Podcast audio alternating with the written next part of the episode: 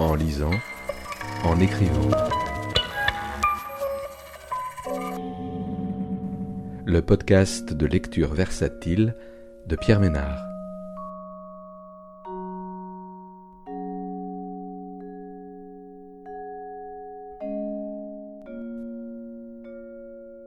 Aujourd'hui, Totalement inconnu de Gaël Obiegli, paru aux éditions Christian Bourrois en 2022.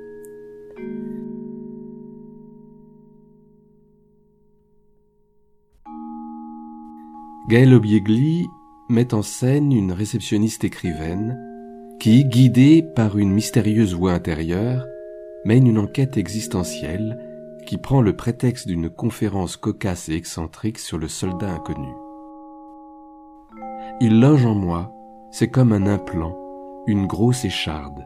Il m'oblige à écrire, ce n'est pas tellement agréable, mais je n'ai que ce moyen pour connaître mes pensées. Ce monologue singulier, composé de digressions et d'associations d'idées débridées, interroge à voix haute, avec humour et vivacité, la possibilité de connaître ce qu'on n'a pas encore vécu, l'insaisissable et la mort.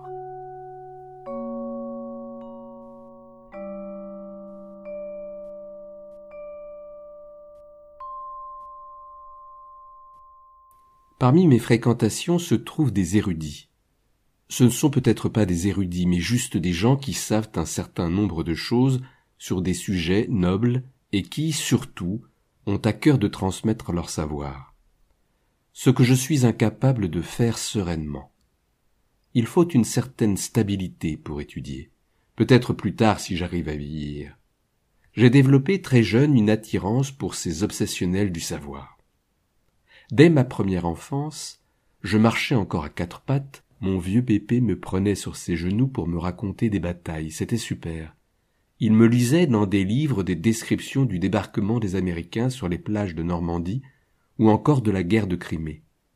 Une atroce guerre de siège dépeinte par Tolstoï dans les récits de Sébastopol. Si bien que ces paysages de sang se sont imprimés en moi. Est-ce ce qui m'a rendu taciturne? Pas forcément. Je dois plutôt au syntagme des gènes ma psyché tantôt morbide, tantôt exaltée. C'était un grand-père polonais qui avait marché à travers l'Europe en quête d'un lieu où vivre en paix. En peu de temps, il s'est fait connaître dans cette région plate et boisée qu'est la Beauce. Il s'y est fait connaître car il était d'une intelligence qui détonnait. Il plaçait les gens de savoir au-dessus de tous. Ils étaient rares, mais il en trouvait. C'étaient des gens avec lesquels il parlait, sinon il était silencieux. Il se retirait dans une espèce d'atelier mansardé où il collectionnait des choses, où il fabriquait des clés. Il a fait une clé en or avec un petit bout blanc qui n'ouvrait aucune porte. Soudain, j'ai eu la révélation du siècle. Cette petite clé, elle ouvrait son atelier. Je n'ai pu y entrer qu'après sa mort. C'était sombre et bleu. On se serait cru au XIXe siècle. Sur une chaise était posé un casque au long crin noir, comme j'en ai vu plus tard sur des tableaux au Louvre. C'était le casque d'un dragon, un objet probablement exhumé lors des labours. Il est possible qu'il se soit fait payer ainsi. Il gagnait sa vie en affûtant les socs des charrues et en ferrant les chevaux. Au milieu des années 80, j'ai quitté cette poche chronologique une enclave historique dans le monde contemporain. Le monde contemporain, je le connaissais par le collège et la télévision, tandis que chez ses grands-parents dont je porte le nom, c'était comme dans certains livres. Les chevaux étaient attachés dans la cour, on entendait le travail du fer, le marteau le frappait sur l'enclume. On lavait tout le linge à la main dans de grands baquets d'eau fumante. Un lundi matin, mon père m'a conduit en ville et je n'en suis pas revenu.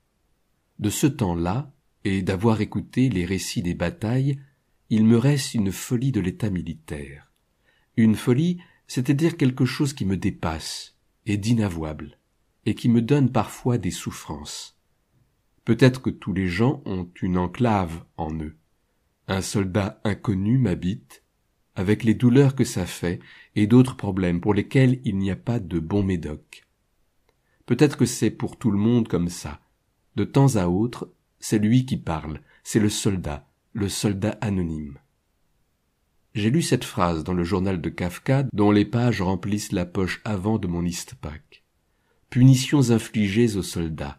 On les lie à un arbre jusqu'à ce qu'ils deviennent bleus. Je ne sais pas s'il s'agit d'un rêve, d'une information historique, d'une image qui provient d'une œuvre, théâtre, cinéma, livre. Je ne sais pas non plus si elle aura été intégrée à un livre de Kafka. Intégrée à moi, c'est certain. Pendant tout un été, j'ai appris des poèmes en cheminant vers l'hôpital où l'on m'a soigné le cancer. Je les apprenais en marchant. Sur place, il me fallait rester totalement immobile sur la table de radiothérapie. Je me récitais les poèmes en circulant intérieurement. C'est pas ça qui a cramé le mal. Tout de même, en synergie avec les rayons, les poèmes ont porté secours. Les livres avec lesquels je vis depuis longtemps tombent à présent en miettes. Eux comme moi avons entamé la décrépitude. C'est un mot qui a quelque chose d'excitant, alors que la réalité qu'il désigne pas du tout. Les mots servent à nommer la réalité, mais aussi ils t'en consolent. Je suis tout de même beaucoup mieux conservé que mes bouquins. Auto-illusion peut-être. Ils sont rêches, ils sont jaunâtres, ils sont pleins de plis, les pauvres vieux. Je ne les abandonne pas pour autant. Ils ne se tiennent plus, mais ça arrive aussi à de jeunes livres. Des fois la colle est. Ou bien, en cas de grosse chaleur, elles font et tout ton livre s'éparpille. Les vieux, je les isole. Je mets des pages dans mon Eastpak et aussi dans mon paletot. J'emploie ici un mot de ma famille du XIXe siècle évoqué plus haut. Au XXIe siècle, l'été 2020, mon complice en partie aura été Kafka, dont j'ai dépioté le journal. Un volume fatigué, on pourrait dire au bout du rouleau, mais c'est irrespectueux. Je n'aimerais pas qu'on en dise autant de moi. Ne fais pas à autrui ce que tu ne voudrais pas qu'on te fasse. Si ça continue, je vais devenir ennuyeuse, voire d'une connerie suprême, à force de morale. Tous les jours avec ces feuilles d'angoisse et les ouvrages d'érudition, je m'instruis, je respire me décollant légèrement du sol et je survole la planète Terre et je remonte le temps. Mais j'en ai vite marre de ces méditations. Pourquoi je fais tout ça? Je fais tout ça pour savoir quelque chose de plus au sujet du soldat inconnu. Il n'existe que parce qu'il est mort. Autrement, il ne serait pas intéressant, il ne serait pas intrigant, il ne serait pas glorieusement inconnu. La mort l'anoblit, ça c'est une chose qui est valable pour n'importe qui. Aimer les morts, c'est facile. Ils ne te font pas chier. Quand le mort est encore à portée de main, il suscite émotion, amour, louange, je vous renvoie à la mort d'Ivan Ilitch, de mon avis Lev Nikolavitch Tolstoï. Ensuite, on t'oublie. Mais tu t'en fous, de toute façon puisque tu es mort. Le détachement est le gros gros gros atout de la mort. Je le sais. Pourtant je n'ai pas encore été morte. Je le sais comment? Par intuition alors. La connaissance intuitive se fonde sur des impressions, sur des sentiments. À l'inverse, la connaissance scientifique découle de démonstrations qui peuvent être démenties. Les impressions, les sentiments, tu ne peux pas les démentir. Cela produit une connaissance qui n'est pas fiable et qui, pour autant, écoute bien, ne saurait être démentie.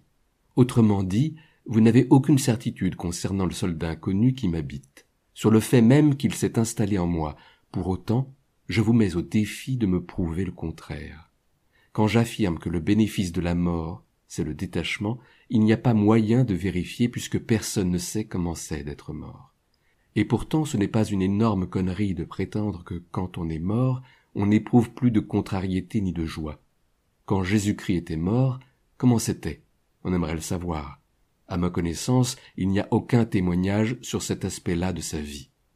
La mort est un mystère savamment entretenu. Je ne sais pas pourquoi je dis savamment. Il m'arrive, lors de méditation, de voir les morts sur leur petit carré de pelouse, sortis du sol, parmi les monticules de mauvaise terre. À part des asperges, des endives, qu'est-ce que tu veux faire pousser dans ce genre de mélange, surtout sablonneux? Ils sont là. S'il fait jour, comme des taupes, ils sont sur l'herbe et ils ont une corbeille de fruits d'été dans laquelle les pêches sont en quantité. Autrement, quand il fait nuit, les morts et les mortes sont assis et ils portent des toges. Je les reconnais, je les salue. Je ne sais pas s'ils me voient. Je pense que oui. On dit je pense donc je suis. D'accord, je fais de mon mieux. C'est difficile de faire les deux en même temps, mais si on se concentre, on y arrive. Ce que je souhaite ajouter, c'est que si moi je suis, c'est uniquement pour que tu sois. Je pense donc je suis. Donc tu es. Est-ce que c'est compréhensible? Tout ce temps où je pense étendu sur le sol me transforme. J'accepte d'être le réceptacle du soldat inconnu. Je le connais mieux ainsi, de cette manière subjective que par les livres dont, malgré tout, ma pensée procède. Ce serait beaucoup mieux dit si j'étais capable d'une chanson de gestes. À l'école élémentaire, on nous faisait lire des pages dans le manuel de français, des pages où la guerre était sublime, super bien décrite, jolie, avec un goût d'absinthe, l'océan écarlate, le chant des obus, la fusée s'épanouit, fleurs nocturnes. Les mots ont des effets psychédéliques. Ils peuvent te mener à l'amour fou. C'est bien le problème. Du coup, j'ai aimé les extases et plus tard les hallucinogènes. Des poèmes d'Apollinaire et un autre texte de soldat m'ont mis en feu. Ils s'étaient retrouvés dans notre livre de lecture de l'école élémentaire. On nous a mis ça dans l'âme. Pour le statut de saint, il n'y a pas de mystère. Pour être le soldat inconnu non plus. Il faut répondre aux critères. S'être engagé pour le pays, être mort, n'être personne. J'ai lu une étude sur un homme qui s'est engagé en 1914, qui est mort au front, qui a suscité un ouvrage qui expose, archives à la pluie, son parcours, de l'école normale supérieure à la passion guerrière. Le livre m'a beaucoup intéressé. Il est écrit par un historien qui s'appelle Mario. Il y a des photos, il y a des documents, il y a des cartes postales. Tu te fais une idée des tranchées. Ça te tourne moins la tête que la littérature. Le héros du livre n'est pas admissible au grade de soldat inconnu. Objet d'une étude précise, il gagne en réalité, certes. Seulement, sans anonymat, il sort de la catégorie. Il est moins mythique. C'est paradoxal. Pour être le mort célébrissime, il faut être anonyme, inconnu, disons. La lecture est une expérience profondément personnelle. En cela, il est possible de faire un lien entre l'acte de lire et celui de collectionner ou conserver des objets sans prix, des choses qui n'ont de valeur que pour soi-même. En lisant, en écrivant. le podcast de lecture versatile de Pierre Ménard.